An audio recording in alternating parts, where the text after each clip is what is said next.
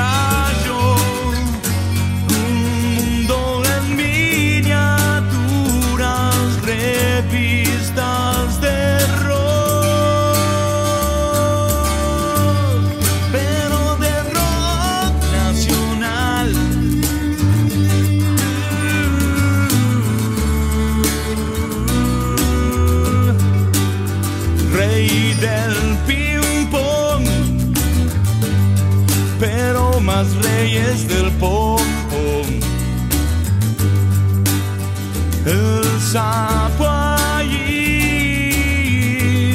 en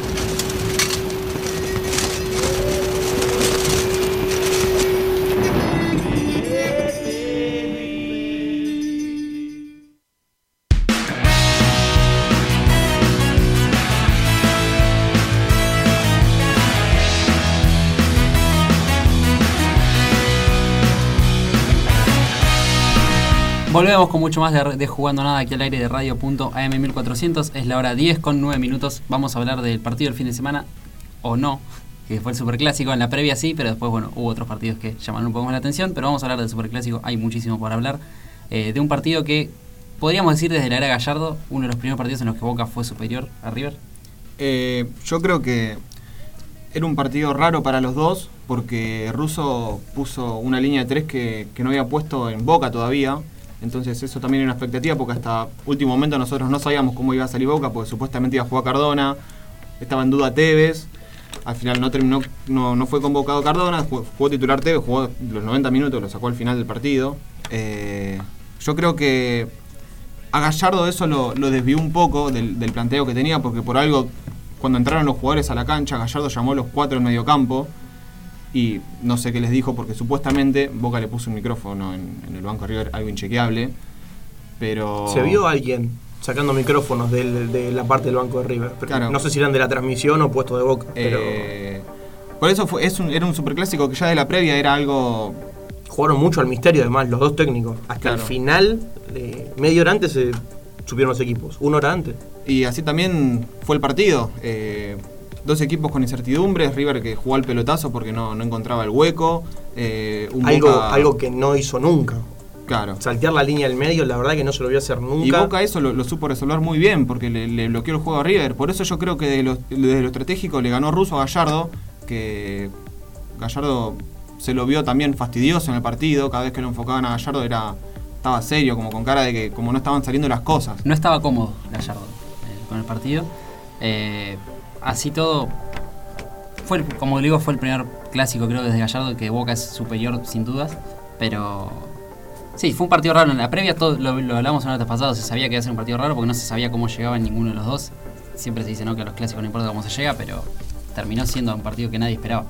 Y además, eh, el favorito en teoría era River, por como vienen siendo los partidos anteriores, pero Boca llegaba de golear 7 a 1 a Vélez y River de perder 1 a 0 con Argentinos. Entonces, como que las situaciones anímicas eh, estaban dudosas en los dos equipos. Sí, aparte veníamos de clásicos en los que Boca, como no, no con miedo, pero sino que se resguardaba mucho más ante River y este quizás fue un partido que salió a buscarlo por momentos y eso quizás también, como decía Fran, lo descolocó un poco a River. Eh, yo creo que River en los superclásicos, eh, los últimos dos, lo jugó muy nervioso. Eh, nadie, no, no se sabe por qué, pero en ambos partidos a Boca le echaron dos jugadores. Creo que el primero fue. El primero, bueno. El anterior fue Campuzano y este partido fue Zambrano. Zambrano. Eh, y, y River a los cinco minutos, eh, el partido anterior le echó a Enzo Pérez y ahora echó a Casco. O Sí, sea, quizás River con uno más lo ganaba este partido y el anterior también. Quizás es, es que no, no le ayudes la presión de ser el favorito. ¿no? Siempre es el favorito en los, en los superclásicos por este presente que está teniendo Gallardo. Quizás no le ayuda ser justamente el favorito y tener la presión de ganar. Y está bien que en los primeros, por cómo había sido la cosa en los superclásicos hace años atrás, eh, Boca era el favorito, pero a medida que pasaban las eliminaciones y las copas, fue cambiando eso. Y hay que ver cómo, cómo le juega a River ser favorito absoluto, porque eh, ahora menos, pero ante cada superclásico, la verdad que tenés que apostar por alguien y apostas por River.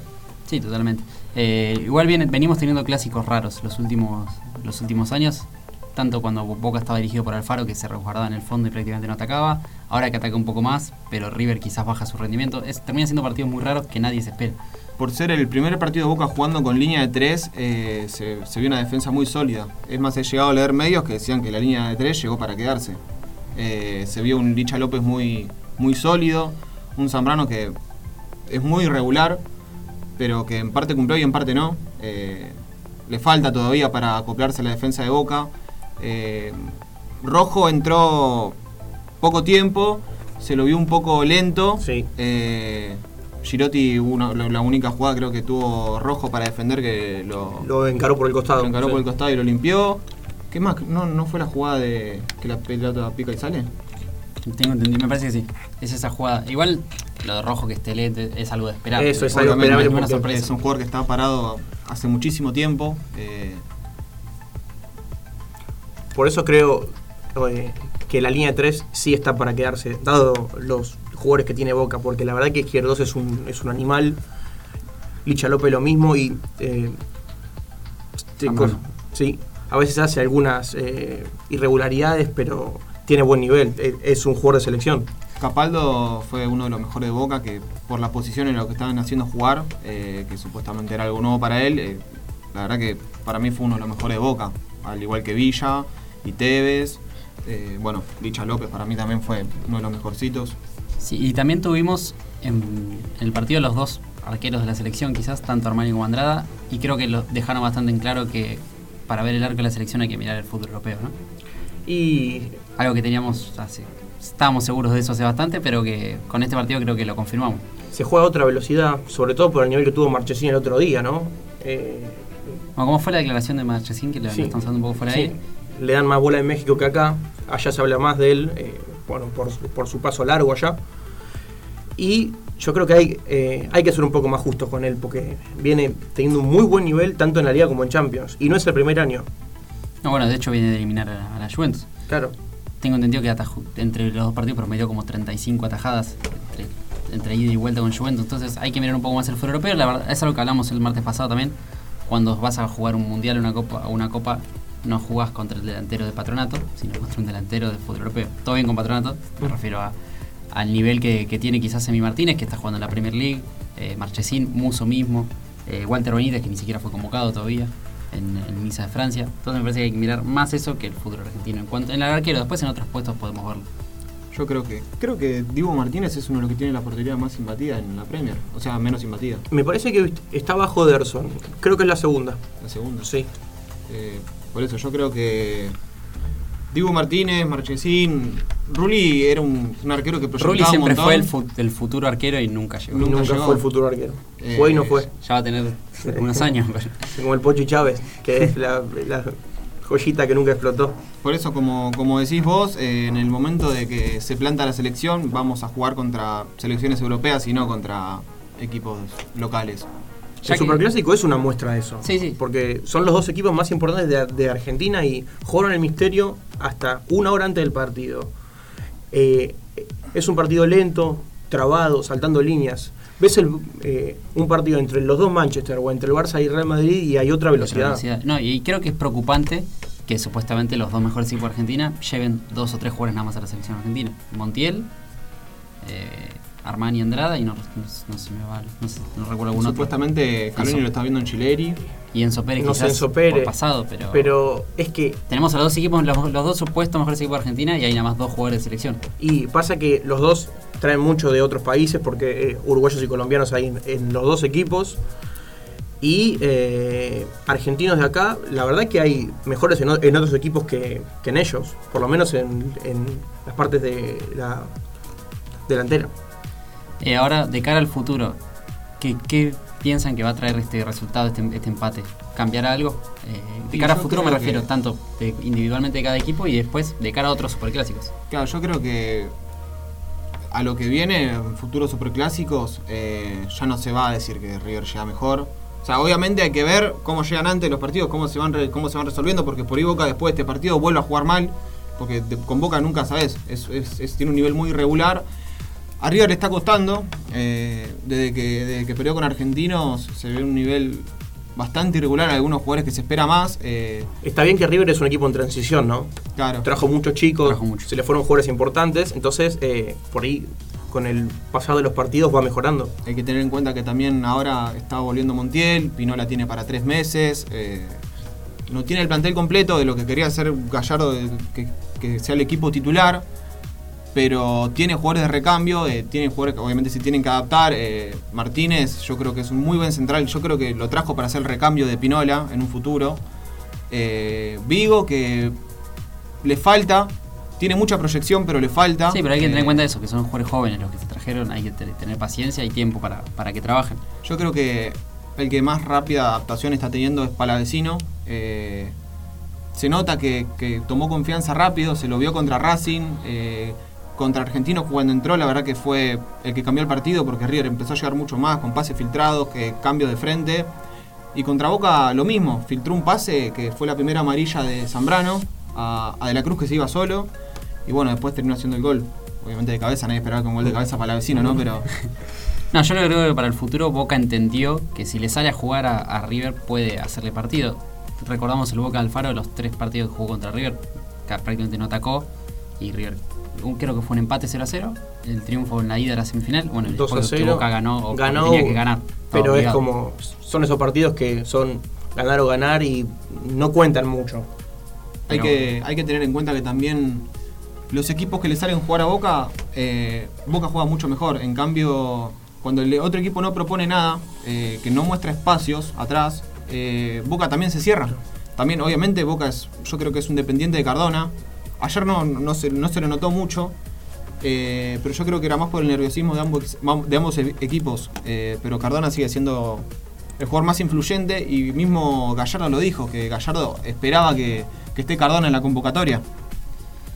Bueno, eh, sí, fue un fin de semana con el Superclásico, lo decíamos. Está bueno esto de tener un clásico los fines de semana, da, más para el bar. Vamos a tener Banfield Lanús, después lo vamos a estar repasando, pero vamos a hablar de lo que quedó en la fecha, esta fecha número 5 de la Copa de la Liga, con Colón acostumbrándonos otra vez a, ganar y con un triunfo independiente insólito, 6 a 0, goleada de Defensa y Justicia. Ahora vamos a estar repasando todo puntualmente. Vamos a arrancar, Lucas, con la jornada del viernes. Sí, el viernes eh, perdió el Dosivi contra Central Córdoba, Santiago Estero.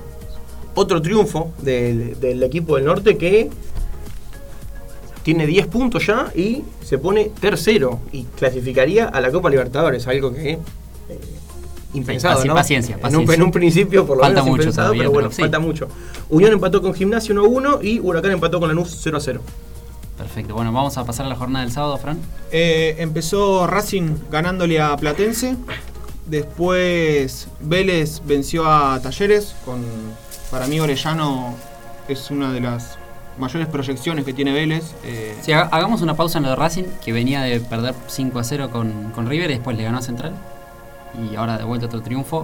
Quizás le tocaron los rivales para el momento justo, rivales no tan duros Sí. para poder agarrar confianza. Agarró dos equipos que vienen porque Central eh, Sí, no se, no Sí, se terminó de armar todavía. Claro, no se terminó de armar. No tiene tan buen equipo.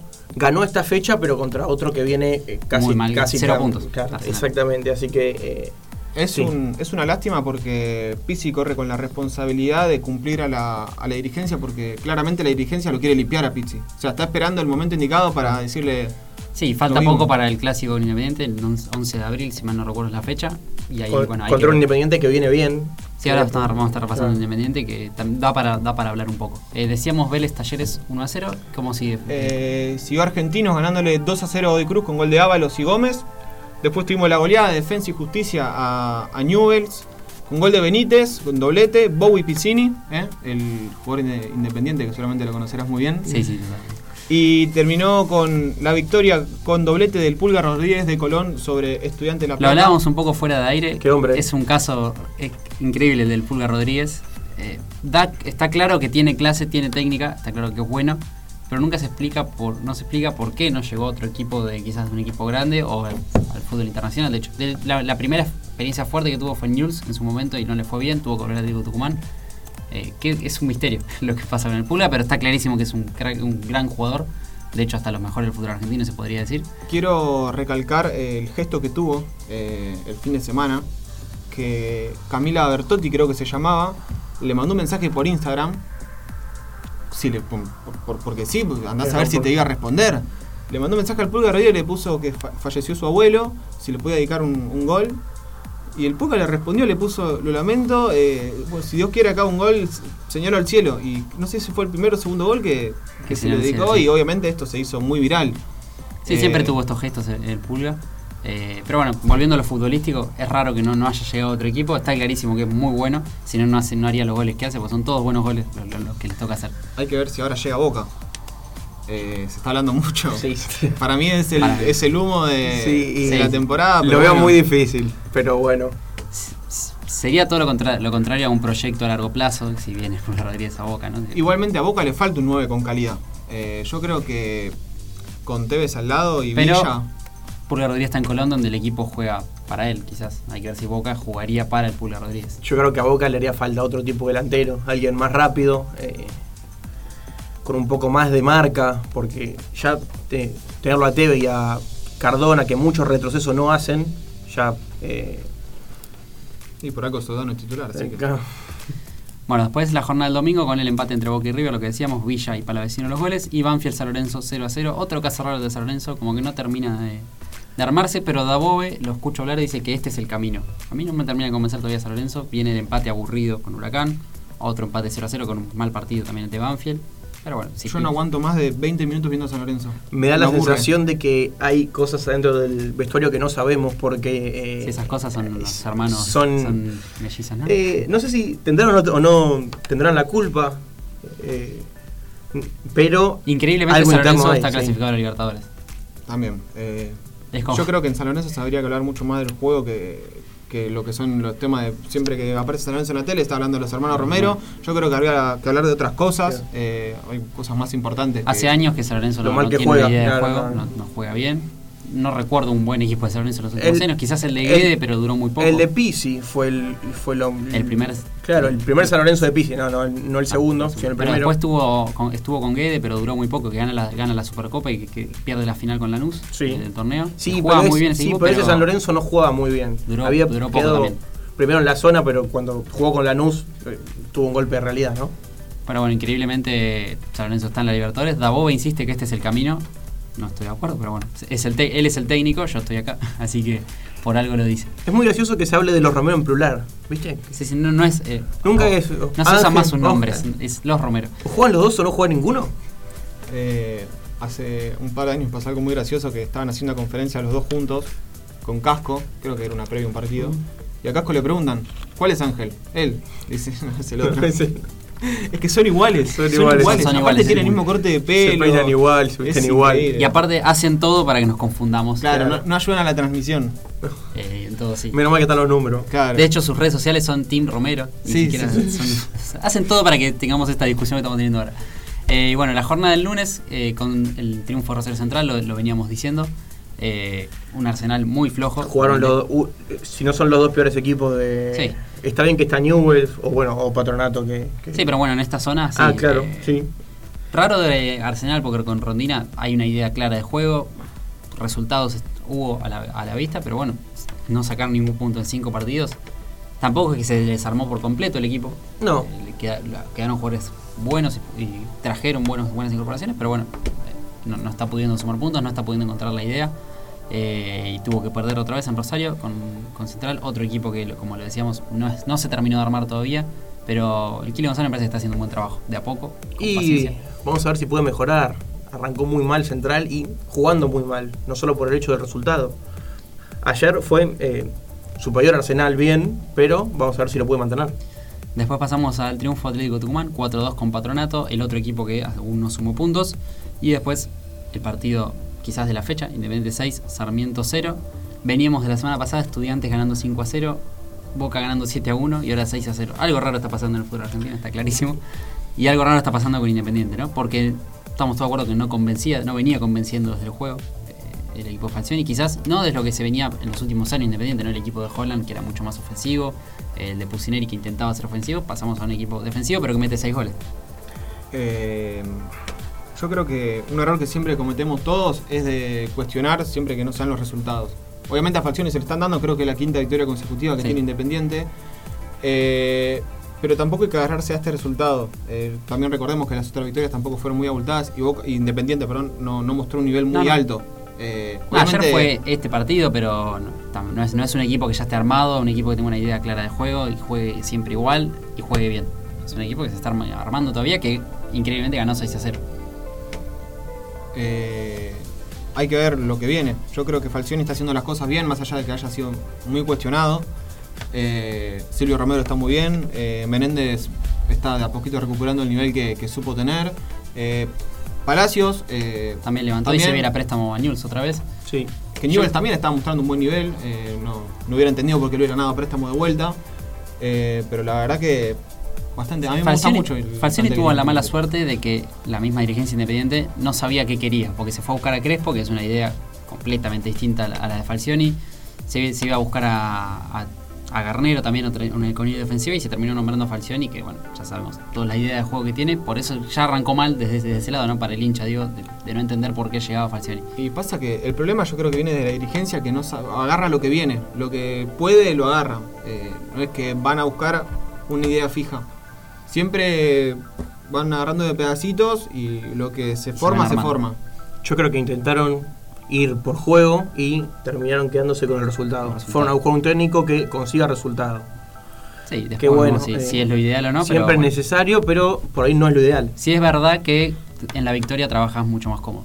Y sí. Después de un 6 a 0 podés trabajar de, de otra manera, después de ganar 5 partidos seguidos y estar puntero podés trabajar de otra manera y la confianza es otra.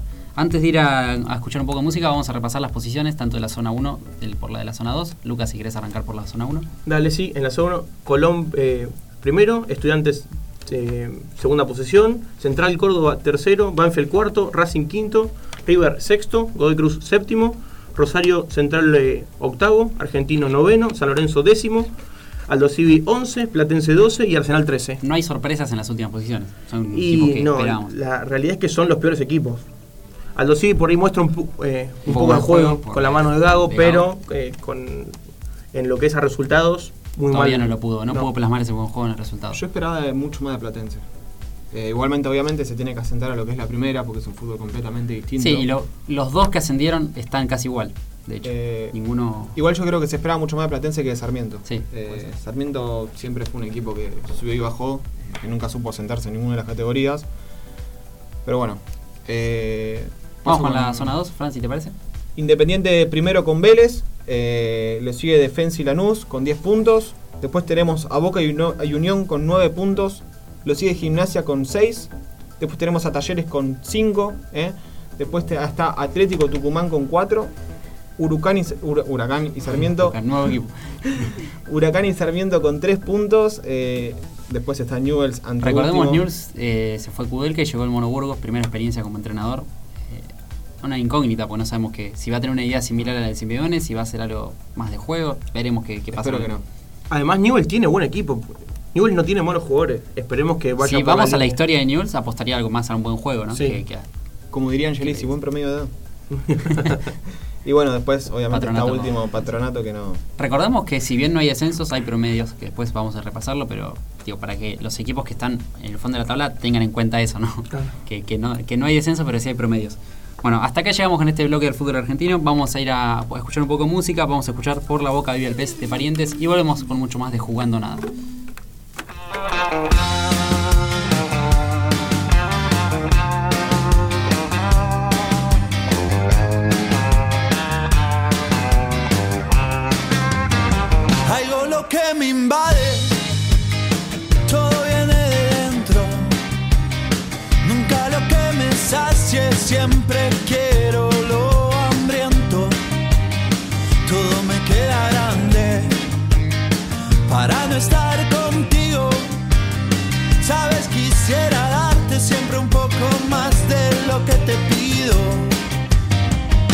Que soñaré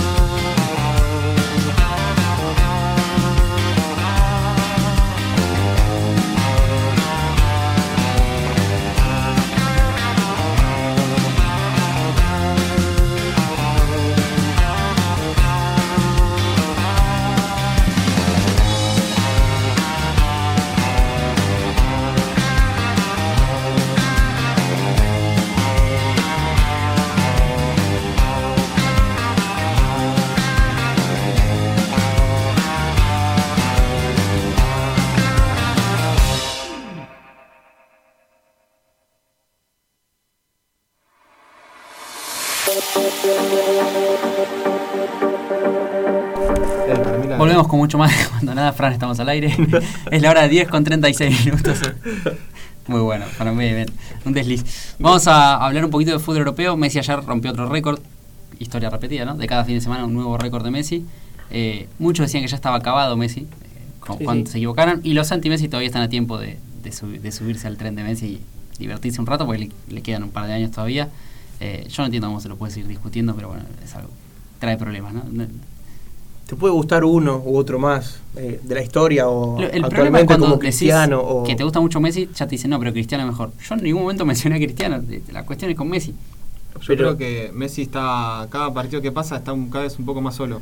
Eh, no, hay, no hay un equipo que lo acompañe. Sí, igual el Barcelona está es otra, un poquito más, un- algo un poco más serio, ¿no? Se sabe a lo que juega ya, después de tantos años de, de transición y de no saber dónde estaba parado.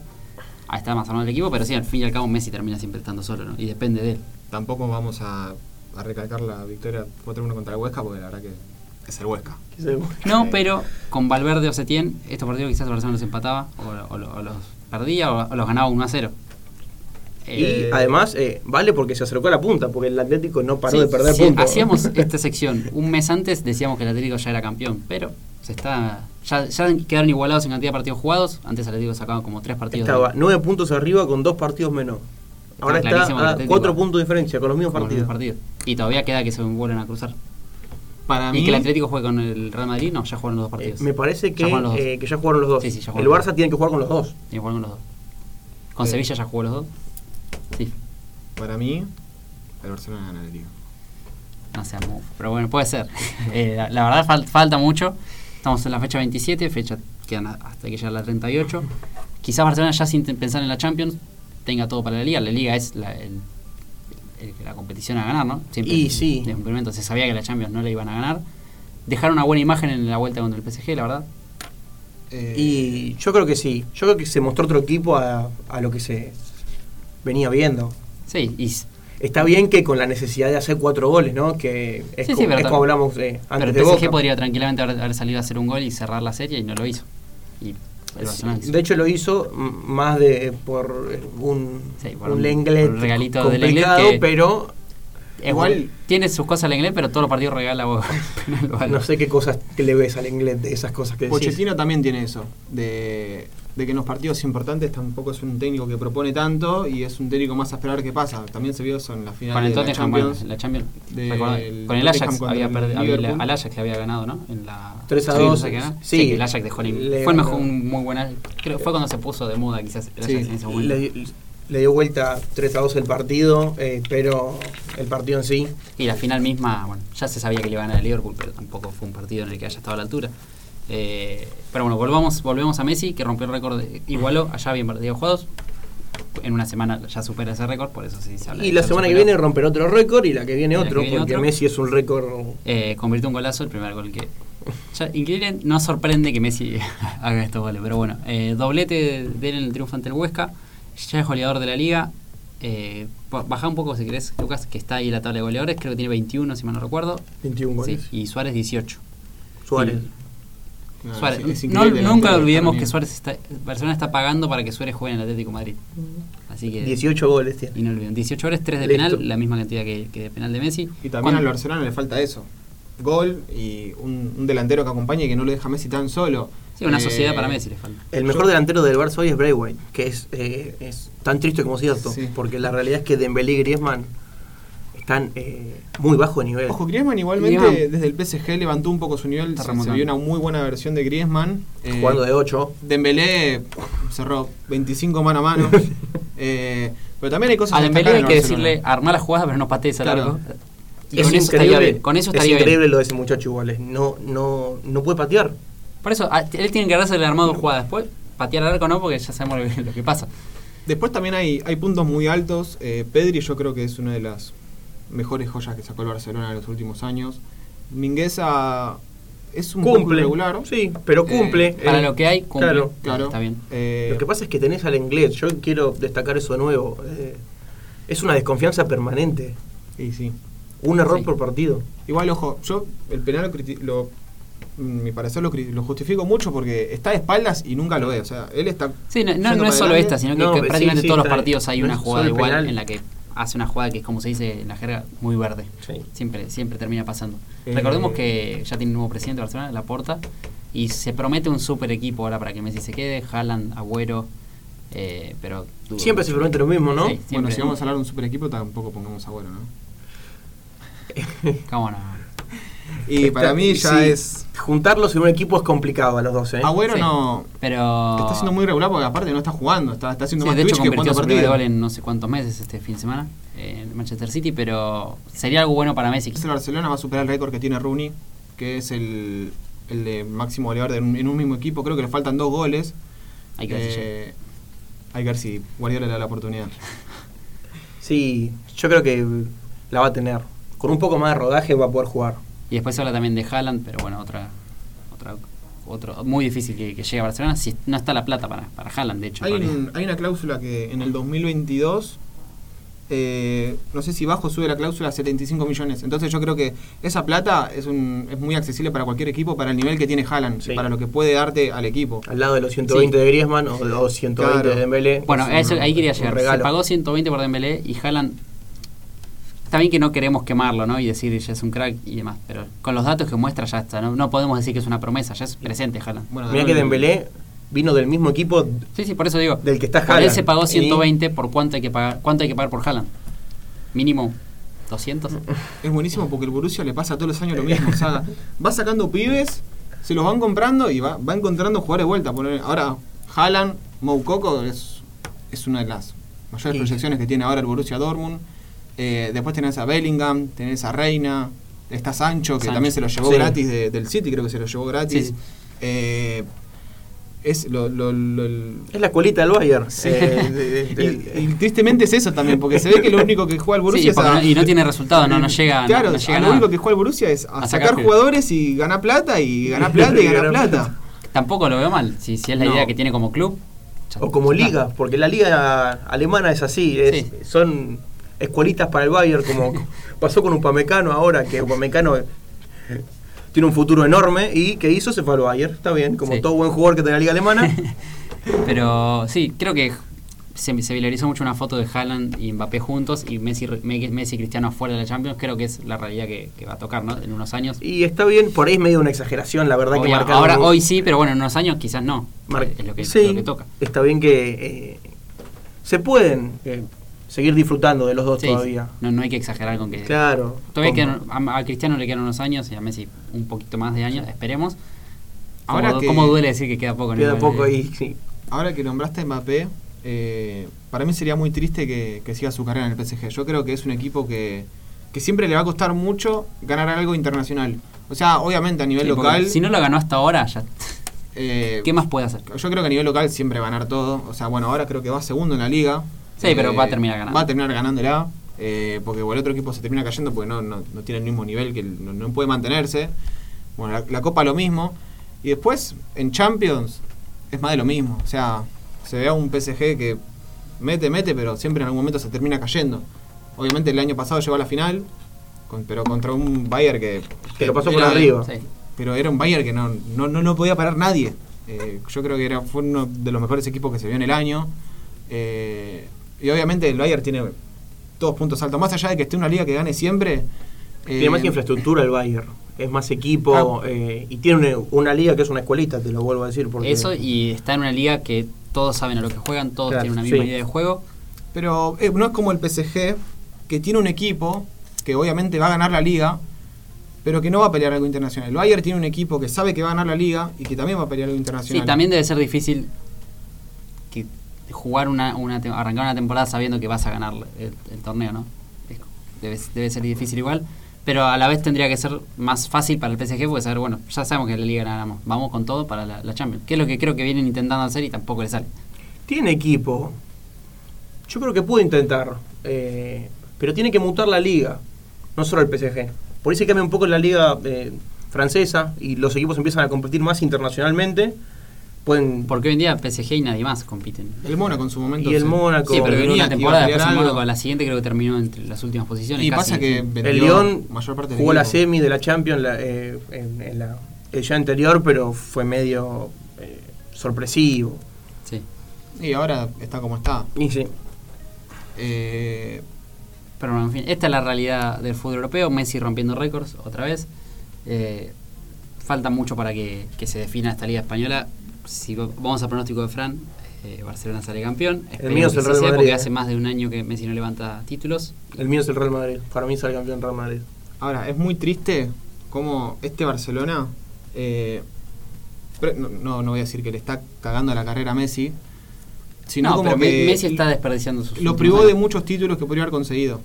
Eh, yo Es que creo está ahora jugando Messi, solo. Messi ahora tranquilamente podría ser el jugador con más títulos del mundo. Sí, y tampoco es culpa ni de Kuman ni de este equipo actual, es culpa de bueno, Bartomeu Bueno, y sí, compañía que de los últimos años, Valverde, creo que de- por primera vez en bastante tiempo el Barcelona sabe a lo que juega y se puede apostar por algo con Kuman y, y, bueno, los- todos los pibes que están jugando, que es algo que tendrían que haber hecho hace años, ¿no? Hay que ver qué, qué prioridades tiene ahora la porta, qué jugadores, si el técnico es de su gusto o no. O sea, yo creo que por, el- por lo que muestra Kuman se va a quedar. Pero hay que ver qué jugadores se van, porque se estaba hablando de mucho recambio. Se estaba hablando de que se iba a ir Coutinho, de que se iba a ir Griezmann, un Titi. eh, bueno, el inglés también era uno de los. Porque también hay que recordar que nosotros hablamos de que qué tiene que comprar el, el Barcelona, pero tiene una deuda de 800 millones de euros. Eh, es algo que primero tiene que saldar y después mirar a, a futuro. Es que por eso se maneja lo de Agüero, porque en el caso de que vaya sería eh, libre. Sí, sí. Eh, triste realidad de Barcelona igual tener que estar hablando de deuda y de que no tiene plata para traer jugadores, teniendo en cuenta que es uno de los equipos más importantes, ¿no? Pero, pero bueno, ahí es donde está Messi y, y es donde tenemos que, que apoyar a Barcelona. Vamos a salir del fútbol europeo, vamos a una realidad completamente distinta, que es la de la primera B nacional. Vamos a alto, repasar- ¿no? Sí, sin escala. Vamos a repasar lo que fue la- la última fecha, los partidos principales eh, de estas, que lo veníamos hablando un poco fuera de aire, es muy rara la, la B nacional, la verdad, cada vez más desvirtuada, eh, equipos que todo, con todo bien, pero equipos que no entendemos por qué están ahí y que sabiendo que pueden hacer una buena temporada y llegar a primera. Eh, así que bueno, vamos a repasar las primeras, las pr- primeras cuatro posiciones de cada zona y los últimos partidos y cerramos con esto. Dale. De, de la zona A, eh, Recordemos que fue la primera fecha. Así que, de Mendoza, Almirante Brown y eh, Mitre y Quilmes. Ah, y además eh, Belgrano. Belgrano de Córdoba. Ganaron sus, eh, su primer partido. Y en, y en la zona B, San Martín de San Juan, Morón, Tristán Suárez, Güemes y Santa Marina de Tandil. Ah, y, y Brown de. Claro, Bueno, sí, lo decíamos un, un poco desvirtuada está la B Nacional, la verdad. Creo que nadie está contento con esta realidad. Juegan todos a lo mismo. la 200.000 verdad que- equipos, las canchas son todas las mismas. Sí. Eh, bueno, lo dicen los mismos jugadores que juegan ahí. No podemos apostar a una idea de juego porque no se puede. No se puede jugar a algo en la B Nacional. Es Yo jugar creo lo que el equipo que más se espera este año es de Ferro. Eh, llevó 14 jugadores, obviamente también se le fueron, pero llevó 14 jugadores. Eh, llegó ahora Arnick, que puso jugadores de renombre en el equipo. Eh, se, está Fernández, que en el primer partido se lo vio bien, pero le falta adaptarse a lo que es la segunda división, ¿no? Eh, Sí, obviamente en cuenta que es un jugador muy bueno. Claro, para- es para muy la bueno para la, la categoría en la que está. Que hasta puede ser Eh, algo contraproducente. Obviamente eso. tiene sus problemas personales, pero que es un jugador que te puede aportar un montón en equipo. O sea, la primera jugada que yo, yo vi el partido de Ferro, la primera jugada que tocó Brian Fernández, pasó entre dos, le, le pegó al arco y le pegó en el palo. Eh, es un jugador que le va a aportar un Sí, sí, montón. hay que ver si puede adaptarse a jugar una categoría, como lo veníamos diciendo, que juegan todos los equipos igual, que es mucho más de choque y de- no, no puede estar tan cómodo como estarías en otra categoría, pero bueno, seguramente se, se va a adaptar bien, con lo sabemos, sabemos toda la calidad que tiene.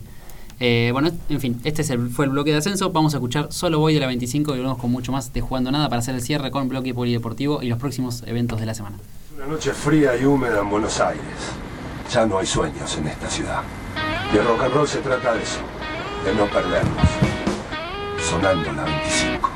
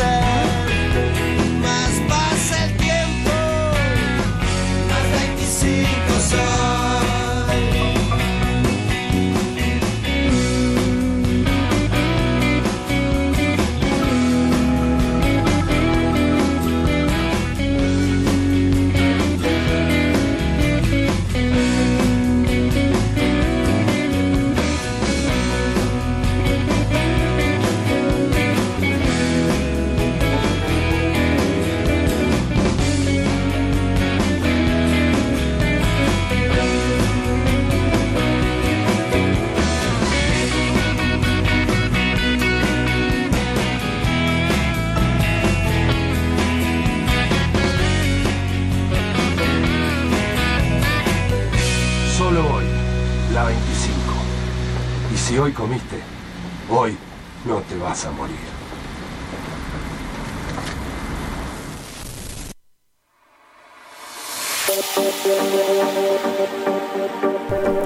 Volvemos con mucho más de Jugando a Nada. Es la hora 10 con 55 minutos. Ya nos estamos acercando al cierre. Como siempre, estamos con el bloque deportivo, polideportivo. Ahora vamos a hablar un poquito de la realidad de Facundo Campazo en la NBA, que ya volvió de esa cuarentena que tuvo que tener, que veníamos diciendo.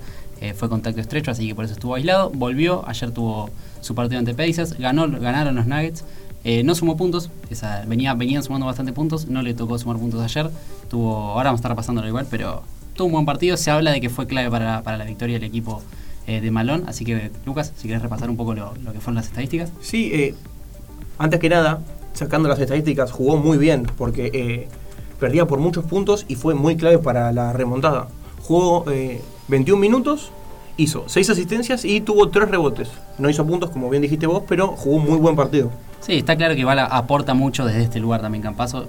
Cuando recién llegó también pasaba lo mismo, no metía muchos puntos, pero sí aportaba siempre su- sus lujos, como, que lo vemos después eh, eh, viralizado en las redes sociales. Pero sí, está siendo clave para, el equipo, ya volverá a hacer puntos.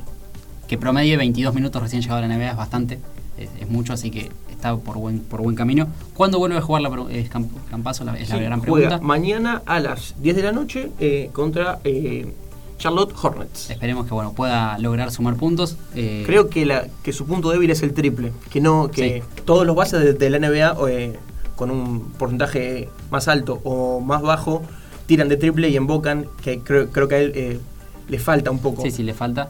Eh, pero bueno, venía antes de que le pase esto de estar en cuarentena, venía muy bien, venía sumando bastantes Sí, sí. puntos.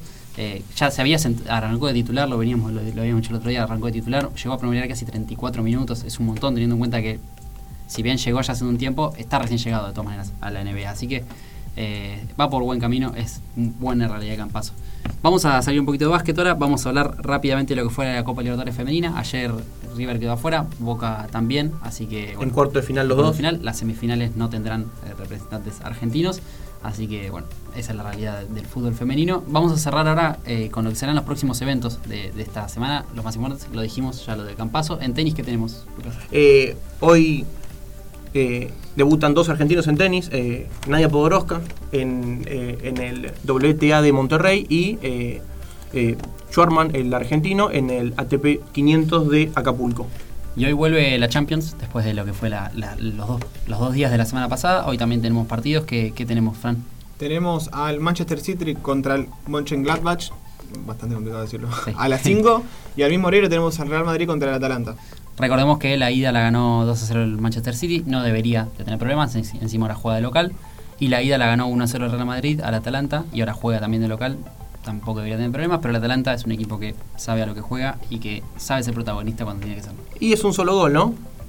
Eh, Y es un gol que le da el gol de visitante, ¿no? Claro, Así que igualaría la serie. igualaría la serie. Y ahora lo, cerramos con lo que será lo que se viene en la primera división. Tenemos, recordemos que tenemos Banfield Lanús, el clásico que, que dijimos, está bueno este tener un clásico por fecha, así que vamos a arrancar con lo que será la fecha 6 de primera, los partidos del viernes, Lucas. Sí, eh, a las 7 de la tarde Newell contra Unión y a las 9 y cuarto Central Córdoba contra Estudiantes de La Plata. El sábado a las 2 de la tarde hay dos partidos, Patronato contra Huracán y Gimnasia contra Atlético Tucumán, 4 y cuarto Banfield eh, Lanús, el clásico de la fecha. El A otro las- partido de la fecha va a ser este, el que viene ahora. Y eh, promete, ¿no?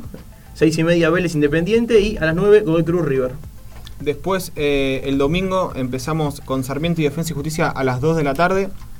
Después seguimos con Colón y Rosario Central a las 4 y cuarto. Le sigue San Lorenzo y Aldo Civi a las 6 y media. También es un, un lindo partido. Eh, Sí. Son un San Creo que, es- tengo entendido que es el primer partido del Aldo- del Civi de Gago contra un equipo de los grandes, así que habrá, eh, habrá que ver. cómo- que verlo porque a mí me gusta mucho el equipo, me gusta cómo- mucho Sí. el planteo. Eh, así que Hay que ver si está en el equipo para hacer ese tipo de juego, ¿no? Claro. Eh, después a las 9, eh, el está Boca contra Talleres, también es un lindo partido para ver.